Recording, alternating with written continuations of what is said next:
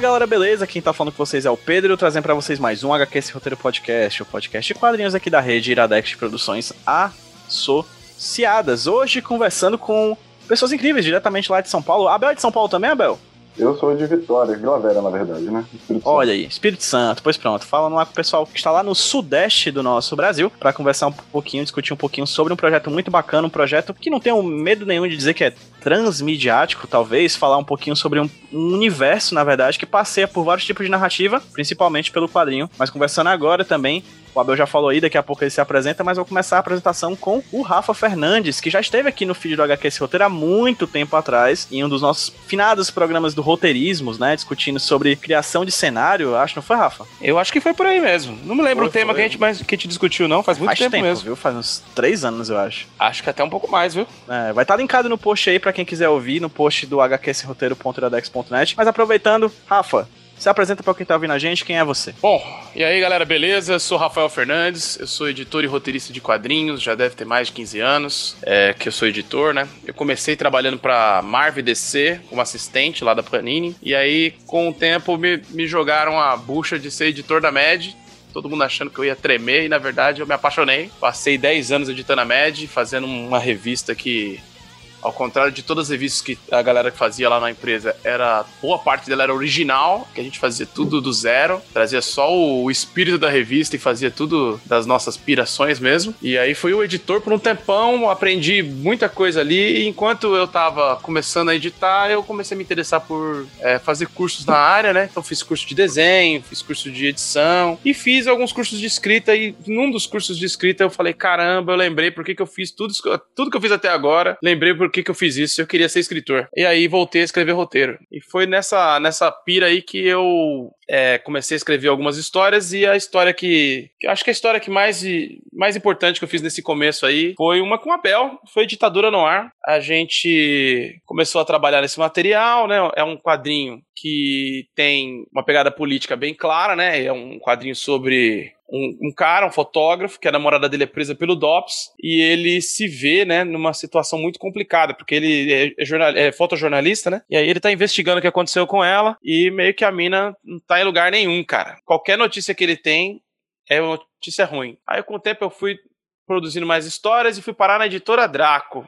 Lá de roteirista, virei editor. E aí chegamos no hoje. Lá na editora Draco eu desenvolvi uma série de projetos de terror, fantasia, ficção científica e histórias policiais. E acho que as mais famosas da Draco que a gente fez é a trilogia de horror cósmico, né? Que é o Rei Amarelo, Despertar de Cthulhu e Demônios da Goetia. Hoje eu sou sócio da Draco, trabalho basicamente produzindo quadrinhos e alguma coisa de. Vou começar a fazer alguma coisa de literatura agora com eles, né? Sou eu e o Eric. Eles é ótimo, né? Sou eu e o Eric. E agora tem um projeto aí que eu toco desde o começo da Draco, porque foi o meu segundo roteiro para Draco, e que eu acho que chegou na sua maturidade agora, que é a série Apagão, que é uma série de quadrinhos que se passa numa São Paulo, que após um blackout de três meses vira um verdadeiro caos, né? O centro da cidade se torna um campo de batalha entre grupos de, de pessoas e esses grupos se tornam gangues, né? No sentido não de grupos criminosos, mas sim de um grupo formado por pessoas que estão é, quase uma família, um grupo mais amarradinho com um contexto ideológico e tal. E tem várias gangues, são as principais são seis, mas as, dá pra dizer que as quatro mais importantes são os macacos urbanos, que são caras que seguem toda uma tradição de capoeira e tal.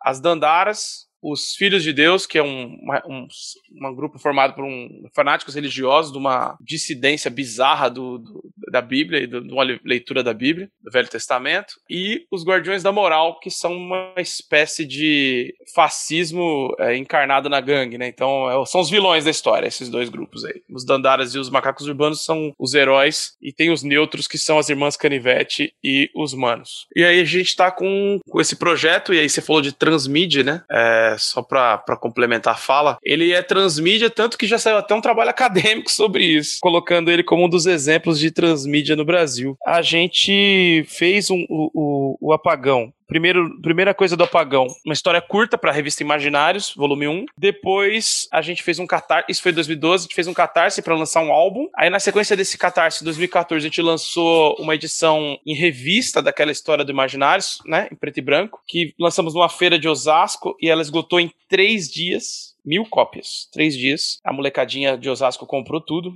E aí a gente, com esse dinheiro, fez uma colorida pra Comic Con de 2014, a primeira. E o Apagão nasce junto com a Comic Con. A partir daí a gente fez o álbum, né? O, por que, que ele é transmídia? Quando a gente fez o Catarse, a gente já tinha uma proposta de fazer para outras linguagens, né? E ao invés de eu pegar e adaptar para outras linguagens, a gente pensou em complementar a experiência narrando de outras formas. Então já no Catarse tinha um RPG que a gente começou a produzir ali e vai terminar só agora, de 2015 para 2020. A gente tinha uma trilha sonora original feita para acompanhar o quadrinho. Esses eram os, os, primeiros projetos. No meio desse caminho aí, em 2016, salvo engano, 2015 saiu Cidade Sem Lei, é o do Catarse. Em 2016 vai nascer Apagão entre o Lobo e o Cão, que é um quadrinho, desculpa, é uma, um, um audiodrama gamificado, bem diferente, que a gente fez com a Rede Geek, eles produziram. Eu escrevi a história, teve 3 milhões de downloads. É isso mesmo, 3 milhões de downloads. E você escolhia o caminho, patrocinado pela Asus, narração do Guilherme Briggs, edição de Radiofobia com o, o Mundo Freak também, trabalhando com eles. É, entre vozes tem Wendell Bezerra, um negócio gigante. A voz da personagem principal é da Thaís Lucena, da Heloísa. E eles eram personagens que a gente ia lançar em um, um quadrinho que eu tava trabalhando na época, já com o Abel, que era o que a gente lançou agora, Apagão Fruto Proibido, que foi contemplado pelo PROAC 2019 e que tem cores da Fabi Marques. Então a, a, a, ideia é expandindo, né? Acho que as duas grandes é, tenta, tentativas, não, as duas grandes investidas fora do universo dos quadrinhos são a trilha sonora e o audiodrama. O RPG, quando sair, também acho que vai fazer uma grande diferença. E agora, que a gente tá com o catarse do card game, que aí vem para trazer mais um teco da narrativa e através de um jogo. E aí a gente pode desenrolar por aí.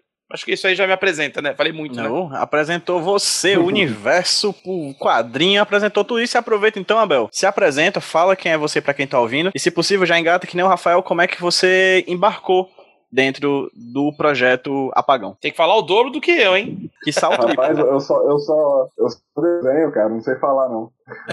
eu tava bêbado é... e aceitei tudo. pois é, não tá muito longe da verdade, não.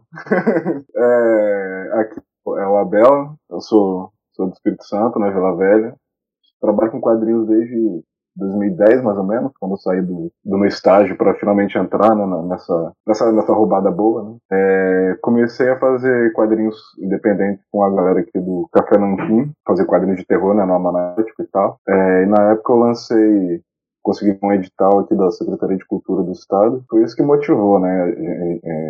Me motivou a entrar nesse universo aí das, das narrativas sequenciais. E logo nessa época, né, eu, acho, eu, eu conheci o Rafael no, no FIC de 2009, né, logo, em 2010 a gente começou a conversar sobre ditadura, eu acho. Aí, do mesmo jeito que ele falou que a ditadura foi importante para ele, acho que para mim também, porque muita coisa veio a partir desse trabalho, né? A gente começou na internet, aí era colorido, né? Meu primeiro trabalho colorido e chamou a atenção de uma editora e eu já comecei a, a rodar alguns outros trabalhos né, em quadrinhos. E daí pra frente foi. Acho que a gente demorou uns cinco anos para fazer tudo, né?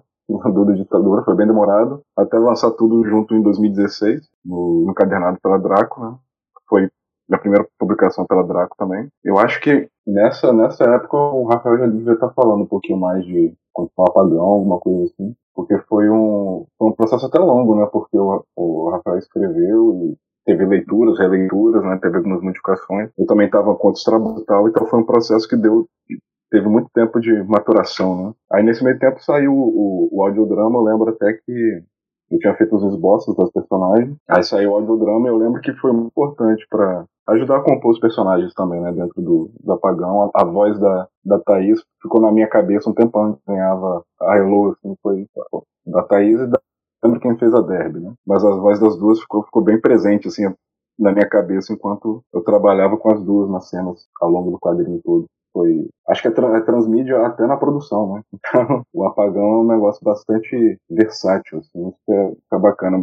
É tipo como se tivesse uma malemolência das ruas até na produção, na, na divulgação, na, nessa composição desse universo. Né? Eu lembrei agora, Rafa, quando você estava apresentando, e o Abel agora reiterou isso, que a gente tinha conversado há muito tempo sobre gravar um programa sobre ditadura no ar, né? Principalmente num período desse que a gente está vivendo, né? Nesse período complexo político que a gente está vivendo hoje em dia, né? De enaltecedores de, da ditadura estando em cadeiras que não deveriam estar sentando. Mas a gente pode marcar um outro programa para falar sobre isso, já fica até o o, a promessa aqui pros ouvintes do HQ Sem Roteiro. De toda forma, Rafa, a gente conversou naquele programa sobre cenário, eu lembro muito disso. Você falou que o apagão, né, o projeto apagão, esse grande projeto transmediático que a gente está discutindo aqui agora, ele é de certa forma uma carta de amor sua à cidade em que você mora. E eu queria trazer novamente essa pergunta para ti, trazendo novamente para você essa questão, depois de vários anos da nossa conversa, sobre como o apagão é para você, se o apagão ainda é para você essa relação, né, de amor e ódio pela São Paulo em que você vive. E posteriormente, eu queria que o Abel falasse um pouco mais sobre isso, na relação dele com uma pessoa que não é de São Paulo desenhando personagens desenhando cenários, desenhando uma trama que se passa numa cidade em que ele não mora. Bom, é uma. Sim, sem dúvida o apagão tem a ver com isso, e acho que cada vez mais ele tem a ver com as pessoas que moram aqui. Eu, eu já fiz pensando em algumas coisas assim, mas acho que agora tá indo para um outro, um outro espectro bem mais próximo disso, né? Uma, uma coisa que eu deixei de falar e que é importantíssima é que o apagão eu comecei a fazer com um grande amigo meu, é nosso, né? Meu e do Abel, o Camaleão que era capista da MED, foi capista da MED por muitos anos, e a gente era muito amigo, trabalhava muito próximo, e acabou fazendo esse projeto juntos. Ele fez o, tanto o primeiro apagão lá que saiu no Imaginários, que é o apagão extra ligação direta, como o apagão Cidade Sem Lei, que foi o do Catarse. Como é que surgiu a, a, a situação toda do, do, do Abel foi porque o Camaleão também era amigo dele e a gente. Ele falou: Puta, eu não consigo fazer mais, cara. É um negócio que me, me, me deixa muito exausto. Eu acabo fazendo muitas vezes as mesmas páginas e tal. E aí a gente jogou essa bomba pro Abel. Faltou dizer isso daí, eu não podia esquecer dessa. dessa... Foi no FIC de 2015. 13, eu acho que foi no de 2015. Que aí foi o tempo de produção do quadrinho, mais ou menos por aí. Agora, aí voltando à sua pergunta, cara, eu tô vivendo uma situação em São Paulo há alguns anos e que com a pandemia isso se agravou, que é a desconstrução do que era São Paulo para mim. Eu tenho escrito algumas coisas, feito até poesia, eu vou ter a fazer para falar disso. Me incomoda muito, cara. Eu tenho uma coisa. É, eu não sou uma pessoa de, de repetitiva, mas eu tenho uma necessidade muito grande de ir para lugares em que eu sou bem acolhido. Em, em, que sentido? Não qualquer lugar que eu sou bem acolhido, no mesmo lugar. Tipo, eu gosto de ir naquele mesmo bar e porque as pessoas vão saber quem eu sou, vão conversar comigo, eu vou ter um amigo ali, eu gosto de ir na mesma loja e de repente os lugares que eu gosto de ir deixaram de existir. Lugares importantes da minha história estão fechados e não vão abrir nunca mais por uma série de fatores, desde especulação imobiliária, vai se fuder Kassab, até é, questões de, de, de crise financeira, de má administração. Mas mesmo assim, cara, são lugares que eu sinto muita falta, como se tivesse morrido um amigo meu. Quando eu escrevo Apagão, eu imortalizo alguns desses lugares. É, já apareceram aí nas histórias aí o Astronet, que já não existe mais. Tem uma história da nova agora, aparece a Praça Roosevelt, os Sátiros, que é um, felizmente tão bem, é um grupo de teatro que eu gosto muito. É, já apareceu. É, que mais? Deixa eu ver se eu lembro. Ah, o Estadão, que é impossível fechar o Estadão, mas que é importante para mim. Então, eu, eu, eu, sinto muita falta desses lugares e fazer história sobre eles é uma forma de eu, eu preservá-los do meu jeito, né? De alguma maneira. A gente tá fazendo um projeto, eu e o Abel, que é no card game, eu tive uma ideia para uma expansão, falei com o Gustavo Barreto, que é quem desenvolveu o Apagão Ruas de Fúria, que é o nome do, do jogo, de, de ter uma, um, um, o uso dos territórios, né? Porque a gente sempre vai vender o apagão, fala, ó, é, rola o blackout em São Paulo, a cidade se divide em gangues e disputa recurso e território na porrada. E aí faltava, tem porrada, tem, tem recurso, mas não tem território no jogo. Aí falei, vamos pôr território, que é uma carta que vai sair todo turno e ela altera as, a, alguns fatores do jogo. No, daquele turno, vai ficar legal. Aí ele gostou da ideia, aí eu fiz uma proposta de 12 cenários, e aí que envolve desde a, dos cenários onde vivem as gangues, né, a Praça é, Roosevelt para as Dandaras, o Teatro Municipal para os macacos urbanos e tal, até os cenários que eu imagino que aconteçam no, no, nesse apocalipse, né, que é o Mercadão virar um, um, dos poucos espaços com comida, a Santa Efigênia tem um restinho de baterias ali para vender, a Biblioteca Maria de Andrade como uma fonte ali de ainda de conhecimento, mesmo que tenha sido depredado um pouco. Então essa era, era uma das coisas que eu queria fazer e acho que tá ficando bem legal no card game e que nem tudo a gente vai conseguir trabalhar nos quadrinhos tão cedo. E só de fazer um, um card sobre isso dá vontade de escrever uma história sobre cada um desses lugares, né? Meu favorito é a Feira do Rolo. E contigo, Abel, como é que foi essa relação com uma pessoa que não é. não, não mora em São Paulo? Tratar de uma, de uma narrativa que se passa em outra cidade. Cara, para começar, eu sou de Vila Velha, né? Que é uma cidade com praia. A Vitória não é, tão, não é uma capital não é capital tão grande assim, né? Então, quando eu visitei São Paulo a primeira vez, rolou aquele, já rolou aquele maravilhamento né, da cidade grande, uma, uma das se não a maior na cidade da América Latina, né, com, com trens elétricos, com, com umas pichações que eu nunca tinha visto na vida, né. Essa relação de, de quem passa por São Paulo já é uma, já é uma, uma relação bastante interessante e instigante, assim, né. É, elementos urbanos que eu, que eu, nunca tinha visto, trens elétricos.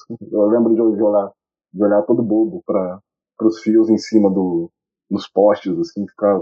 E eu gosto muito desses elementos de poluição visual, assim, né? é, é, são coisas muito, elementos muito visualmente interessantes para mim. Assim. Quando, quando o, eu recebi o roteiro, comecei a, a fazer alguma, alguns estudos, né, de página, de cenário e tal. Foi, foi uma, foi uma questão muito, muito importante tentar, tentar representar essas, essas paisagens urbanas de um modo que quem fosse de São Paulo conseguisse se sentir ali, né? Eu não sendo de São Paulo foi um pouco complicado, talvez talvez eu tenha exacerbado uns elementos em detrimento dos outros, assim, não sei o que é, o que é, poxa, o que, o que não pode faltar na Praça Roosevelt, né? Porque é uma é uma, é uma região que tem muita movimentação, né? então muda bastante. Mas tem, tem aquela carinha do, do, do que quando você bate, olha o que, que é a Praça Roosevelt, né? Para mim era aqueles quadradinhos de onde o pessoal senta, né? Onde tem umas árvores no meio, os canteirinhos com umas árvores no meio, naquele, naquela parte mais ampla e tal. Aí, pô, eu acho que é isso aqui. Só que, tipo, aí eu lembro que a última vez que eu fui em São Paulo já tinha, já tinha desenhado, acho que grande parte do, do, do apagão. Aí eu fui, fiz questão de dar uma passada lá na praça para ver se, se tava, tava de boa, mas tava rolando umas construções lá, umas reformas que eu não entendi bem o que, que, que tava rolando como, não, como eu não sou morador de São Paulo, eu não poderia me prender tanto a essas coisas. Então, então meio que peguei na mão do roteiro e fui, né? E na mão das referências e do Google Maps. E esperando que, que eu conseguisse ver, é, sentir né, pelo roteiro, pelo, pelo próprio universo, o que, que seria mais, mais adequado. Assim. E claro, no pano de fundo, assim, é, pegando essas minhas experiências de, de, de, de, ver a Catedral da Sé como aquele elemento grandioso né, e sombrio ao mesmo tempo. Tem o, o Astronet eu não cheguei a desenhar, mas eu já, já fui lá com o Rafael uma vez, é uma pena que, que acabou, mas. Aquela, aquela partezinha da Rua Augusta é uma, é uma, é uma, é uma parte que trans, transmite muita, muita coisa da vivência de São Paulo para mim, assim, da minha experiência, né, claro. Aí eu tentei seguir por aí, né, tentar ir mais no feeling mesmo e tentar equilibrar, né? O que, que é a São Paulo real e o que, que é essa São Paulo de apagão. Acho que muita gente, Rafa, quando estiver chegando aqui no podcast, pode ser que imagine que a gente vai conversar sobre a situação do Amapá, né? Aqui, é. aqui no Brasil, que tá passando já alguns bons dias enquanto a gente grava esse papo, já são, acho que, cerca de quase 19 ou 20 dias de, de apagão constante na, na, no estado. É, apocalíptica distópica, assim, né? Uma, a, nossa, a energia elétrica já faz tão parte da nossa vida de uma maneira que se ela falta, a gente parece estar falando de um futuro distópico, né? E, e o apagão é interessante porque ele é um projeto que se passa nesse momento, né? São apenas três meses depois de, de, uma, de um apagão e, e algumas histórias, inclusive, como você falou do audiodrama, se passa no momento né, do, do, do apagão. Então, é, como é que foi para ti, Rafa, lidar com essas questões né, em um projeto já de tanto tempo atrás, né? E é engraçado que vocês falam, por exemplo, sobre isso tudo. O meu contato com o apagão, ele se deu em 2015. Eu comprei o apagão no FIC, lá em BH, quando eu fui para lá. Né, eu adquiri o projeto e tal, foi o primeiro contato que eu tive com, com esse trabalho e fui vendo de longe, né, esses vários outros trabalhos que foram lançados com o passar do tempo pela Draco, né, Cabece, é, encabeçados pelo Rafa como, como o pensador desse universo, né. Como é que é pra ti, Rafa, tratar dessas questões políticas de um apagão e ligar o jornal e ver quase o que tá acontecendo na tua HQ. Só comentar uma coisa, o Camalhão também não é de São Paulo, né? Ele é de Belo, ele mora em Belo Horizonte hoje, ele era de Mariana. Então é uma tradição já do apagão que desenhistas não moram em São Paulo. e o lança, ele veio para São Paulo no lançamento do apagão, então eu fui mostrar os lugares que ele tinha desenhado para ele. Foi, foi muito engraçado. Uma da manhã, Olha aqui, bebaço, né? Aqui é a Catedral da Sé, parando na frente da Catedral da Sé uma hora da manhã. Então foi, foi, eu fiz um tour com o camaleão pela cidade, a gente foi parar num bar de motoqueiro, inclusive. Foi uma maluquice do caramba que a gente fez aqui apresentar a cidade para ele. E ao mesmo tempo foi muito interessante ver ele falando: pô, eu errei a perspectiva da Catedral da Sé, ela é muito maior do que eu pensava.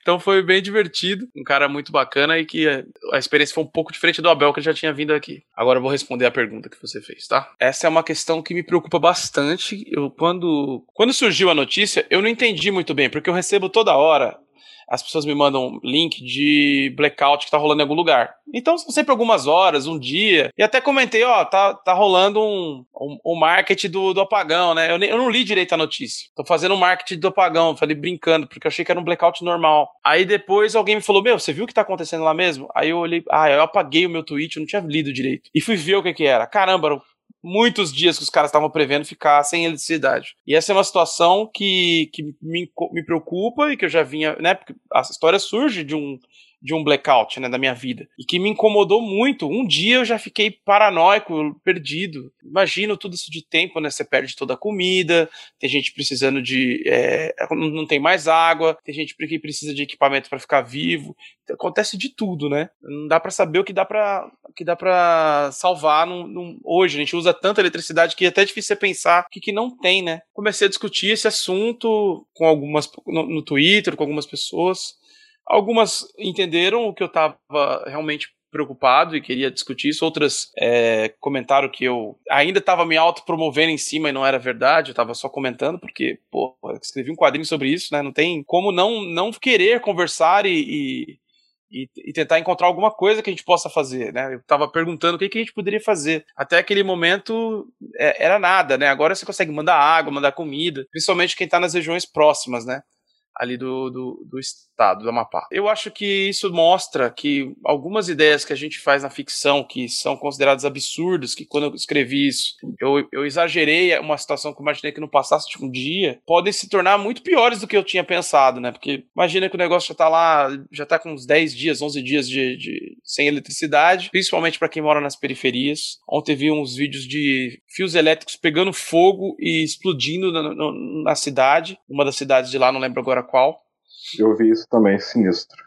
É, então, não tinha registro de qual cidade que era, achei bem assustador. Bom, eu fico muito, assim, chocado. Fiquei até preocupado se eu tirava o projeto do ar, se eu continuava fazendo, mas como ele é um projeto muito crítico ao que a gente tem vivido, tanto ele, ele, ele aperta nos, nos calos de, da extrema-direita, do fascismo, da, do, da má administração, de uma percepção de mundo egoísta, preconceituosa. Então acho que o foco do quadrinho não é o blackout e o que acontece com as pessoas que estão nele, e sim quem nós somos se, sobra, se sobrássemos só nós, se sobrássemos só nós tendo que conviver uns com os outros que era essa a ideia. Então, ao, invés de tirar do ar, eu acho que eu tenho que continuar. Claro que não vou usar isso para me, me, promover, mas eu gostaria muito de discutir isso, de, de poder discutir isso, né? Não, não, não ser visto como um, oportunista. Acho que é uma coisa que não, nunca me interessou. Sempre me interessei por, por causas sociais, por, por discutir tudo isso. Então, nada mais normal do que eu querer conversar sobre um assunto que me, me, impacta tanto. Abel, no seu caso, como é que foi desenhar uma São Paulo no meio de um apagão? Assim, você já é interessante que o projeto, como o Rafa muito bem falou, ele veio inicialmente como um quadrinho nas mãos do Camaleão, né, do desenho do Camaleão, e depois passou para ti. Como é que foi para você pegar esse universo e trazer pro teu traço e tratar de uma São Paulo, não simplesmente uma São Paulo, né, mas uma São Paulo destruída e apocalíptica? Como do apagão? Primeiro que, tipo, trabalhar de novo com o Rafael foi maravilhoso, assim, né? Porque eu acho que a gente tem uma, tem uma parceria muito bacana, assim, de, de, de liberdades, né? De poder, de poder. A gente dialoga bastante, a gente faz um, um ping-pong supimpa, maneiro, e um, um, samba no pé. Então, só, só de trabalhar com ele de novo já foi maneiro. E segundo, pô, Camaleão é, um, é, é uma pessoa que eu gosto muito e um artista que eu respeito pra caramba, né? Então, me senti muito honrado, assim, de, de, de poder participar de uma parada que foi teve bastante mão dele, assim, né? Então tentar manter o clima visual que ele teve, né? De, de como mo mostrar São Paulo no escuro, isso foi isso foi, foi um desafio bem legal, assim, né? de, de como, como, como, ao mesmo tempo mostrar esses elementos que florescem do caos, né, da, da destruição no escuro e mesmo assim manter a, a, esse, esse espírito de possibilidade de, de identificação, né, para quem está lendo e tal.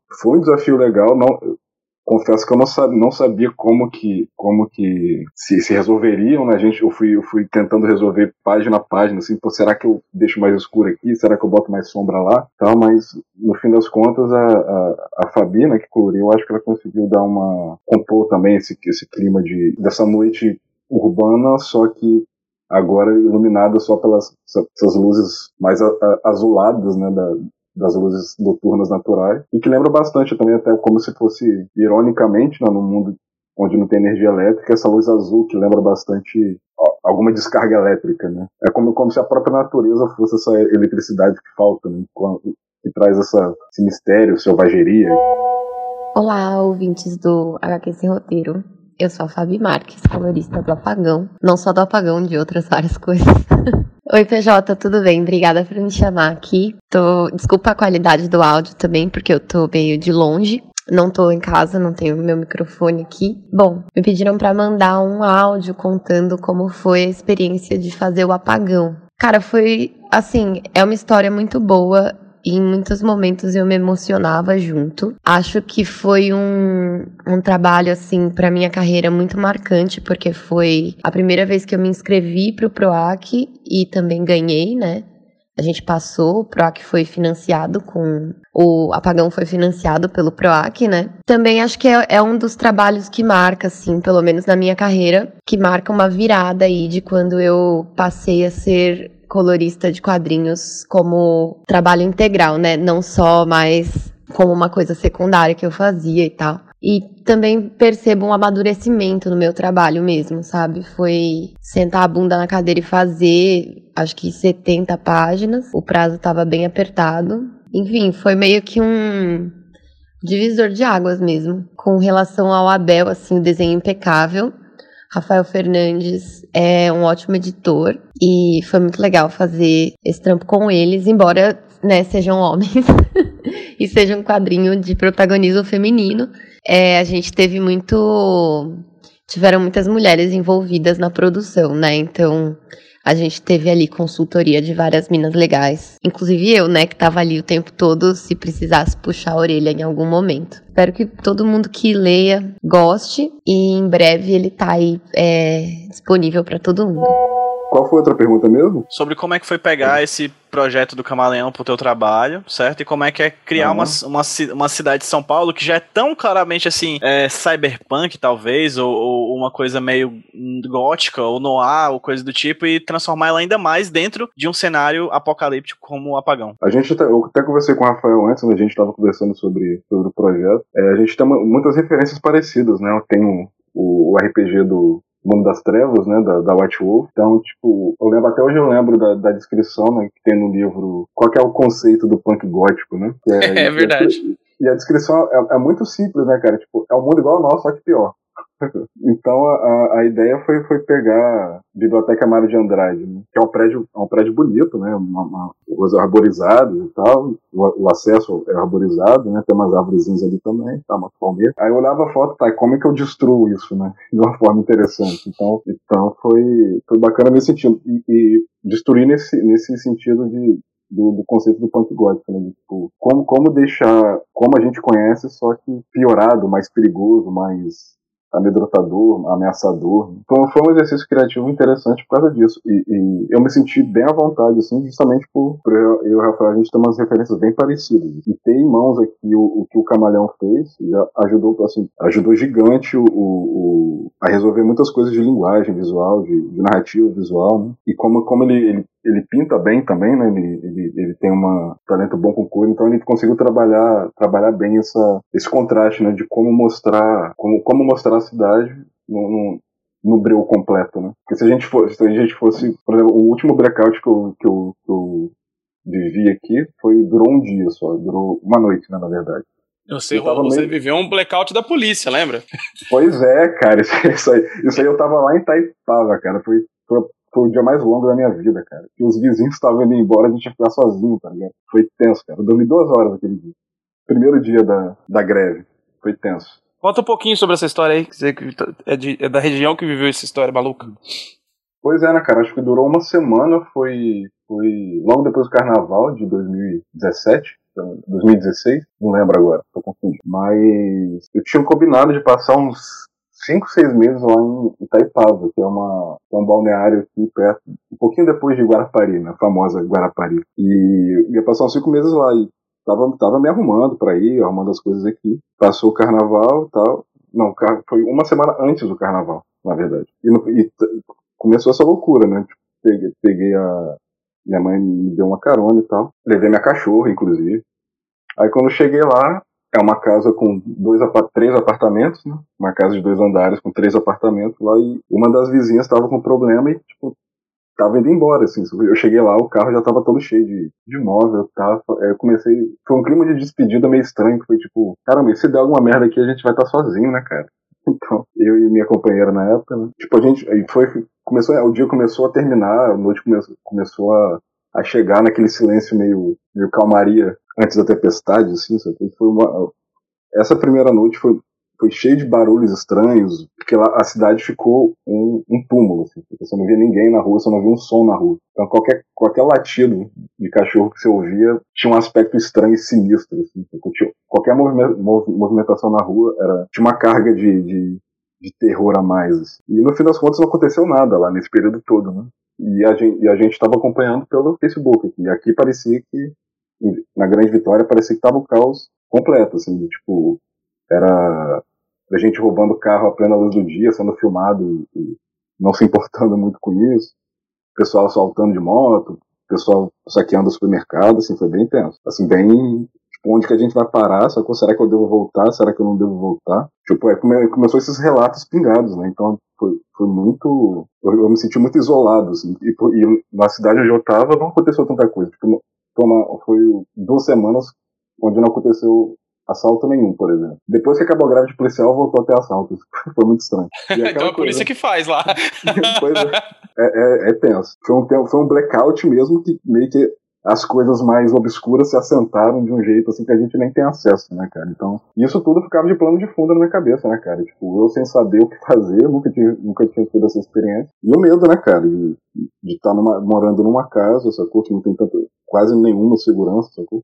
O que falta para a pessoa entrar é só a vontade, entendeu? Isso então, se refletiu de certa maneira no teu trabalho, Abel? Cara, nessa época eu acho que, que eu tava, tava trabalhando. Inclusive eu fiz outros trabalhos para Draco, né? Nem, não, não refletiu tanto na, no apagão em si, porque não teve a coisa do, do, do, do blackout, né? Do, do, medo e tal. Mas o, o apagão tem muitas coisas dessa, dessa época que eu tentei colocar lá, mas não na, na, na é, no sentido de, do terror, da ação, da violência. Mas tem muitas coisas bonitinhas, né? Que tem no, que tem no apagão, uns respiros, assim, né?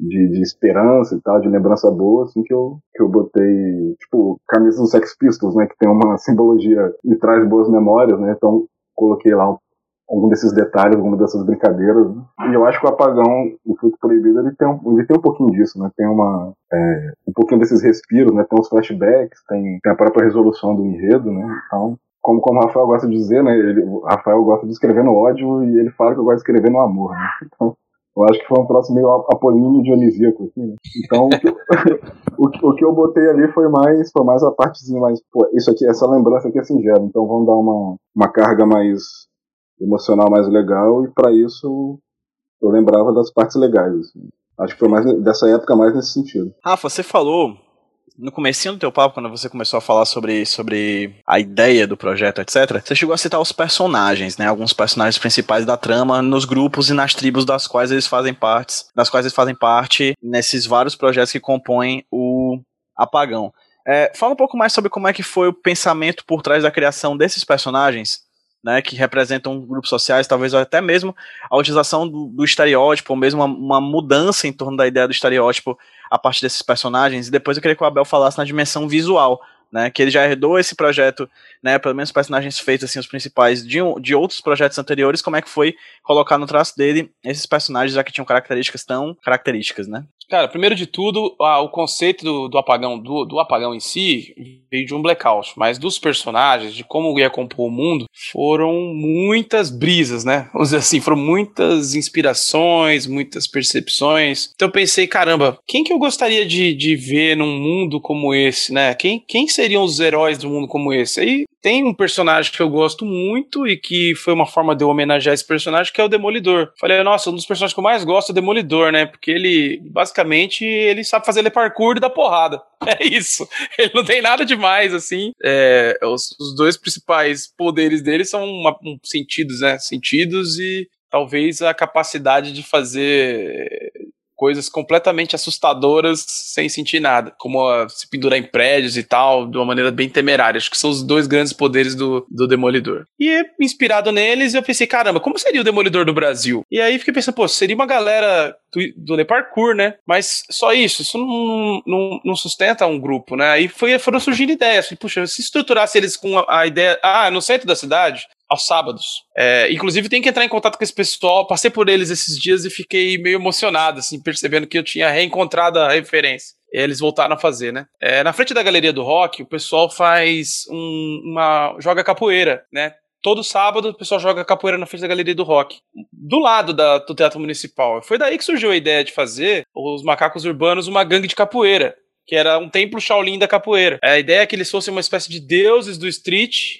né? Então eles curtem grafite, capoeira, hip hop, é, skate, bicicleta, parkour, tudo que tivesse relacionado ao urbano e que fosse uma coisa que você é parte do cenário urbano, quase que um, uma, uma espécie de, de, de descoberta, assim, como se, como se um, um, nós, humanos, animais, nos adaptassem ao, ao, ao ambiente, né? É, o nome Macacos Urbanos, é, Agora que a gente lançou o jogo e o jogo meio que não tem tanto contexto quanto o quadrinho, algumas pessoas, ai, mas você tem um personagem negro e chama o grupo de macacos, não tem nada a ver com isso. No quadrinho, os macacos urbanos são um grupo bem misturado, tem indígena, tem é, oriental, brancos, negros, tem até um albino, e a ideia mesmo é que seja um grupo bem plural, liderado por um pardo, que é o poema, e pelo, por um negro que é o, o, o, mandril, né? E o nome vem da origem da capoeira. Diz que os mestres de capoeira, quando criaram a capoeira, eles estavam observando os macacos brincando e, e, tentavam imitar os golpes, o que eles faziam, os movimentos deles e criavam os golpes em cima. E aí pensei, quem seriam os macacos da cidade? Seriam as pessoas que fazem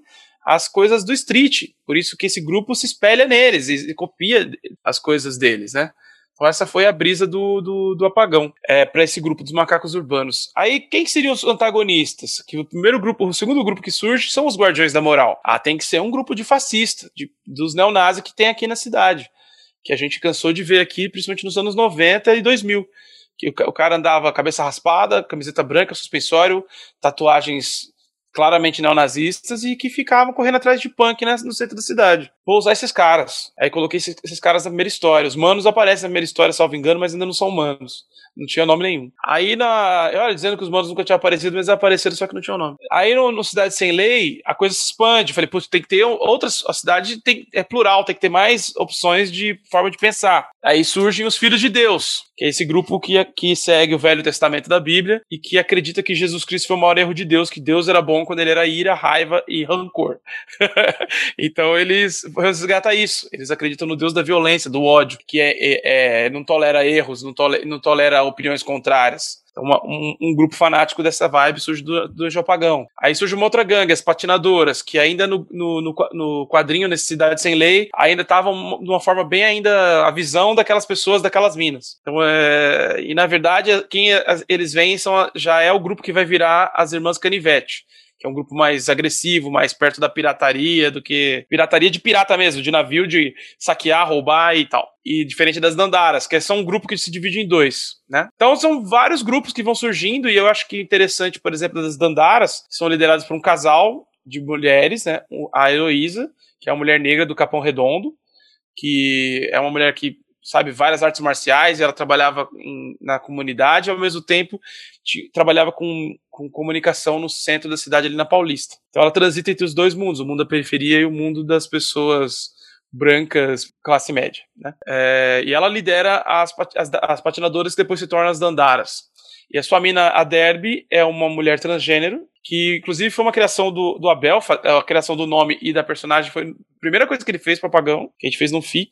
Ele pode contar essa história melhor. É, acho que foi no FIC que a gente decidiu que ele faria a continuação. Não, não, pra, só para falar da Derby, é que foi, foi curioso que eu tava, eu tava eu desenhei vários, vários personagens genéricos de apagão, várias patinadoras, né? no, durante o FIC inteiro, assim, eu tava apaixonado pelo conceito. Aí até que uma moça me encomendou um desenho, falou que ia pegar depois e nunca mais voltou para pegar, né? Aí eu peguei para mim, peguei, peguei para mim o desenho, escaneei, chamei de, chamei de Derby, porque por causa né, trocadilho, roller derby e tal, né, aquela coisa. E publiquei, aí, aí o Rafael gostou. Aí não sei quanto tempo depois ele perguntou, né, o que, que, que eu achava de, de fazer o. Acho que eu não tinha nem, nem, nem noção de como seria a história. Mas aí você perguntou, começou a perguntar do, como seria tratar essas questões, né, como seria é, fazer a Derby uma personagem trans. Aí acho que, acho que eu topei na hora, né, não foi tão não foi nenhuma questão, né? E quanto a DRB é só isso mesmo. Só esse detalhe para acrescentar, acrescentar, desculpa atrapalhar aí. Não, não, é por isso que eu até chamei você, porque eu achei que é uma. uma eu curto essa, essa história. Uma das coisas que eu queria fazer era escrever uma, uma personagem trans e não usar isso como mote da história.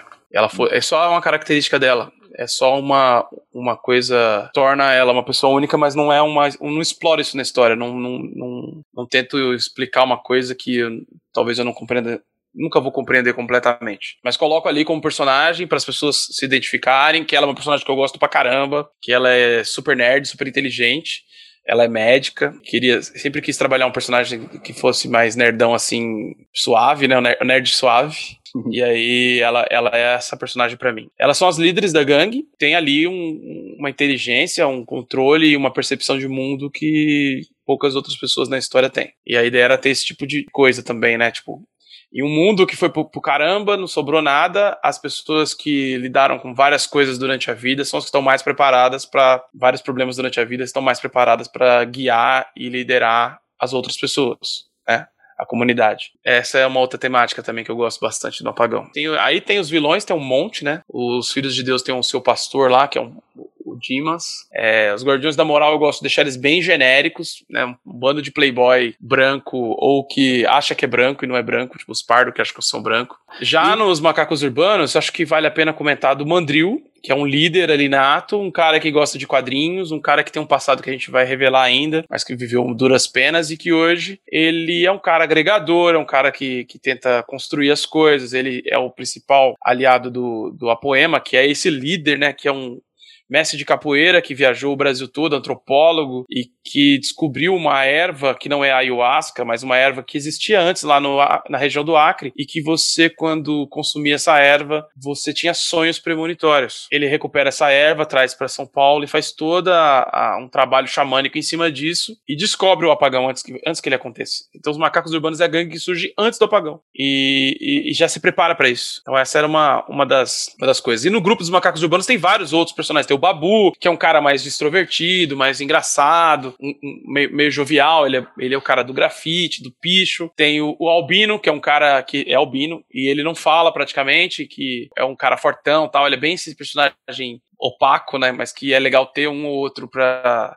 pra brincar esteticamente. Tem o Prego, que é um oriental, especialista em artes marciais e que no final do Cidade Sem Lei ele se revela uma coisa. Esqueci o nome do outro, caramba. Ah, é o Mate, que é, é uma é o Mico Leão, né? Mate. É Mate Leão, trocadilho do trocadilho. E ele, e ele é um cara também agregador, que eu, eu também quero construir ele como um personagem gay, que não tem esteticamente uma, um, um estereótipo. Então a gente tá sempre buscando a diversidade porque a cidade de São Paulo é muito diversa e eu quero que o quadrinho seja diverso, para expor como é que é isso. Né? No, na, acho que na HQ que a gente fez, eu e o Abel, ele pode falar que essa foi uma preocupação nossa do começo ao fim, e aí abro aí meu, meu espaço para ele falar um pouco. Pronto, Abel, fala um pouquinho sobre como é que foi lidar com a dimensão visual desse projeto, é, trazendo já de outras leituras de, de autores anteriores, né? Cara, eu tenho uma, eu tenho uma dificuldade muito, muito grande em, em fazer estudo de personagem, né? De tipo, pegar uma folha a4 e desenhar a estrutura, desenhar, pegar as referências e construir um personagem do zero sem, sem ter nada, tipo,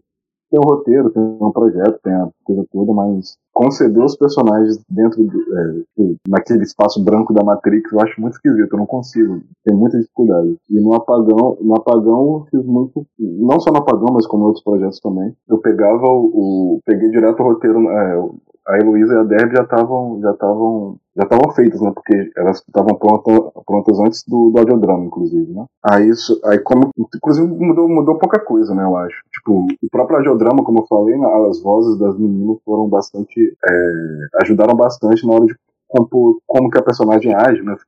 Como que ela mexe com a mão, por exemplo. Né? Como que você as poses dela, enfim, foi, foi, ajudou bastante, assim, né?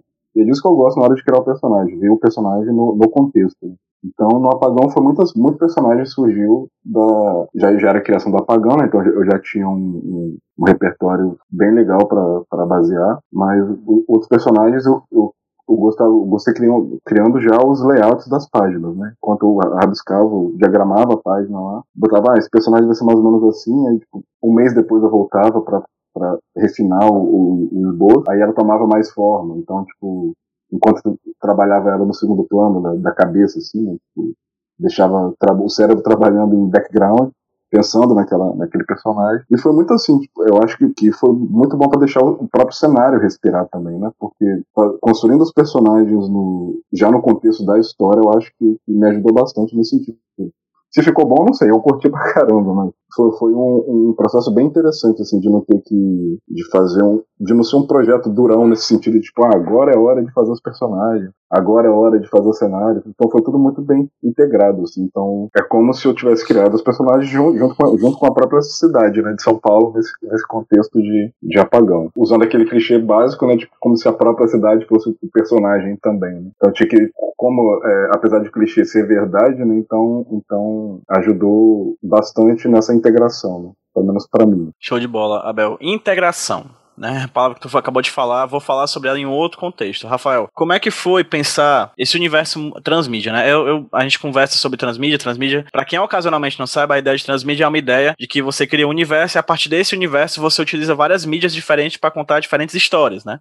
Walking Dead faz isso, Lost, Star Wars fez isso. Enfim, é, tem, existem vários projetos, assim, inclusive estrangeiros, né? Principalmente estrangeiros que tratam disso, Matrix. Aqui no Brasil existem alguns projetos e acho que Apagão, sem dúvida alguma, é um deles, né? Como é que foi para ti pensar faz um histórico aí do pensamento transmediático em torno do apagão, fala um pouquinho sobre os produtos que vieram disso e principalmente assim, você como roteirista e como pessoa que pensa no projeto como um todo, como é que é trabalhar numa mesma ideia com, com os mesmos personagens durante tanto tempo, cara? Porque como eu te falei, o primeiro contato que eu tive com o apagão foi em 2015, não creio que foi em 2015 que começou tudo. Essa ideia já vinha bem antes, né? Como é que você tratar com os mesmos personagens, diferentes mídias, no decorrer de tanto tempo? Bom, a questão acho que é até mais complicada. Eu gostaria de trabalhar muito mais com o Apagão. Por mim, eu teria feito, sei lá, um, um run aí de umas mil páginas. Facilmente tenho, tenho conteúdo para isso. A questão mesmo é que há dificuldade de se fazer quadrinho desse, nesse formato, com esse tipo de desenho, com esse é, nível de detalhe por aqui. A gente não tem um, um, um giro de material tão grande, né, que eu quero dizer. As vendas não permitem que eu, por exemplo, todo o meu, todo meu, meu mundo de trabalho hoje e trabalhar só nisso. A gente não tem condições de fazer isso. Mas seria o que eu preciso, o que, o que é, vamos dizer assim, era o que eu precisava para fazer o apagão como deveria ser feito. Então tenho aí, sei lá, cara, devo ter conceitos para um, uns 10 volumes de apagão fácil. Como é que esse deveria ser feito?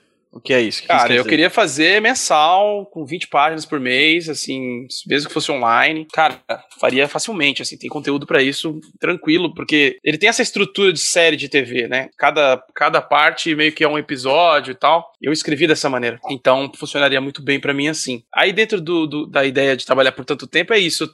Na verdade, eu queria trabalhar mais tempo, mas demora para sair tudo que a gente tem feito, né? Essa é questão.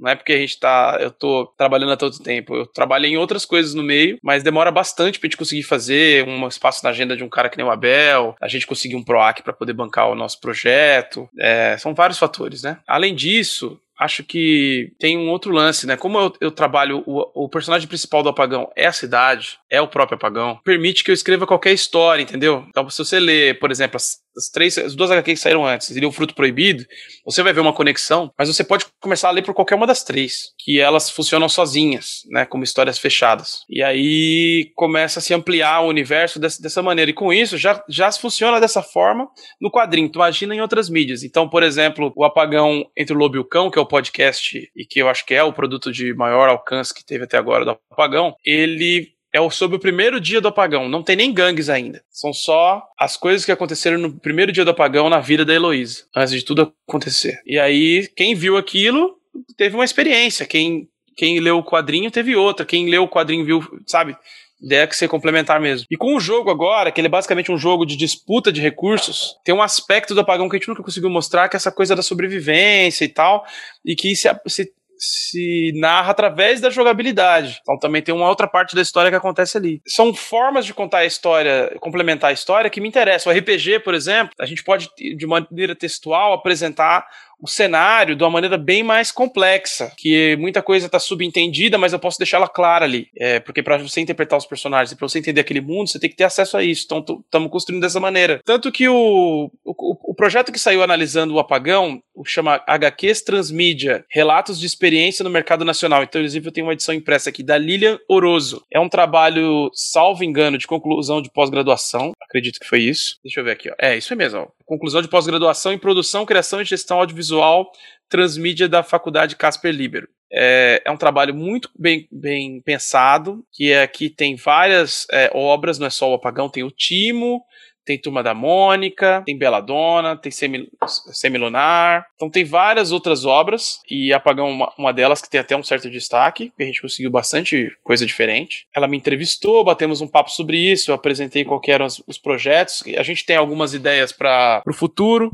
Se não fosse a pandemia, provavelmente já teria assinado um contrato de audiovisual para Apagão, por exemplo. Estava prestes a assinar, ficou congelado por tempo indeterminado. A ideia mesmo é fazer um, uma coisa que a gente possa expandir. Então me interessa é, continuar escrevendo. Eu tive uma ideia para uma história que eu esse mês aí que eu tô querendo fazer de 20 e poucas páginas. Não sei nem quem, quem vai desenhar, quem vai ter coragem de fazer, mas eu já tô escrevendo. Então tem muita coisa rolando. Dá vontade de produzir histórias o tempo todo. É uma questão mesmo de retorno do público. Que se a gente conseguir alcançar um público cada vez maior, é maiores as chances da gente continuar fazendo, né? O card game foi desenhado pelo Abel também? O card game, é, desenvolvido aí pelo Gustavo Barreto, ele tem a caixa foi feita com arte do, do Camaleão. Ele fez a arte da caixa para nós. A maior parte dos cards foi feita pelo Thiago Palma, Thiago Palma, que fez comigo o Delirium Tremens do Edgar Allan Poe e que também desenhou uma história do Ayrton Marinho pro Imaginários e Quadrinhos 5, todos, ambos pela Draco, e que é um, um, desenhista bem bacana, toca bateria pra caramba, cara, tem uma baita banda que tem a influência do Tu e tal, cara muito bom. Mas eu convidei o Abel também para fazer alguns cards, né,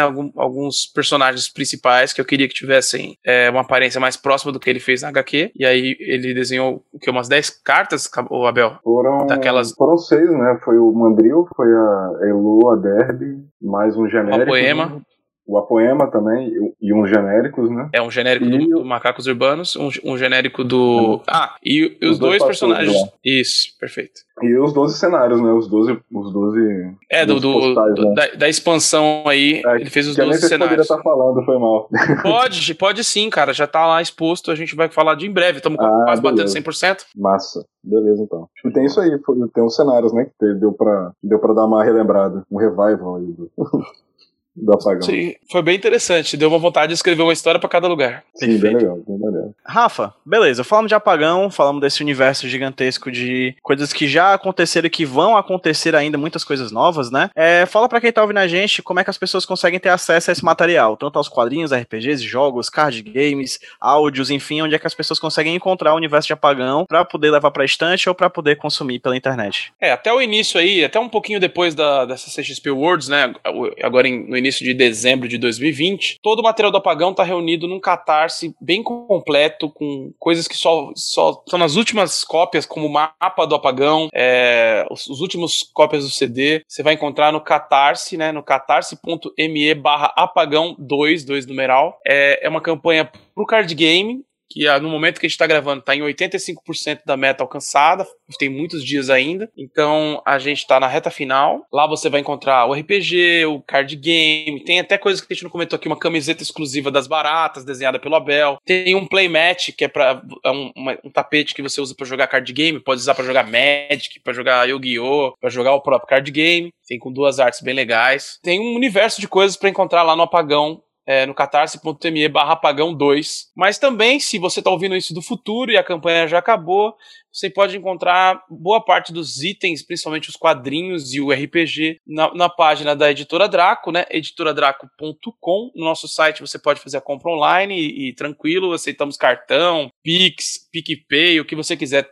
a gente aceita. É, o card game certamente estará disponível nas principais lojas de, de do, do, ramo é, e você pode encontrar é, para comprar na internet. Você pode conhecer também pelo site da Fanbox, que é fanbox.com.br, que é a parceira e editora editora que está desenvolvendo o jogo. E eles vão distribuir para as principais lojas de board game do Brasil. Show de bola. Abel, onde as pessoas conseguem encontrar o teu trabalho pela internet para acompanhar o que tu vem produzindo, cara? Bem, é, eu tô meio, meio por fora ultimamente, mas tô tentando retornar aí. Eu tenho meu perfil no Twitter, no, no Instagram, que é Abel Overdrive em todos os, todas as mídias. Estou tentando retomar meu site também, mas de vez em quando eu boto lá umas, no Twitter e no Instagram, de vez em quando eu boto uma, umas fotinhas de, de processo, de, de, esboço, de. Às vezes eu boto um, eu jogando algum, algum brinquedinho pra minha cachorra também. Mas é isso.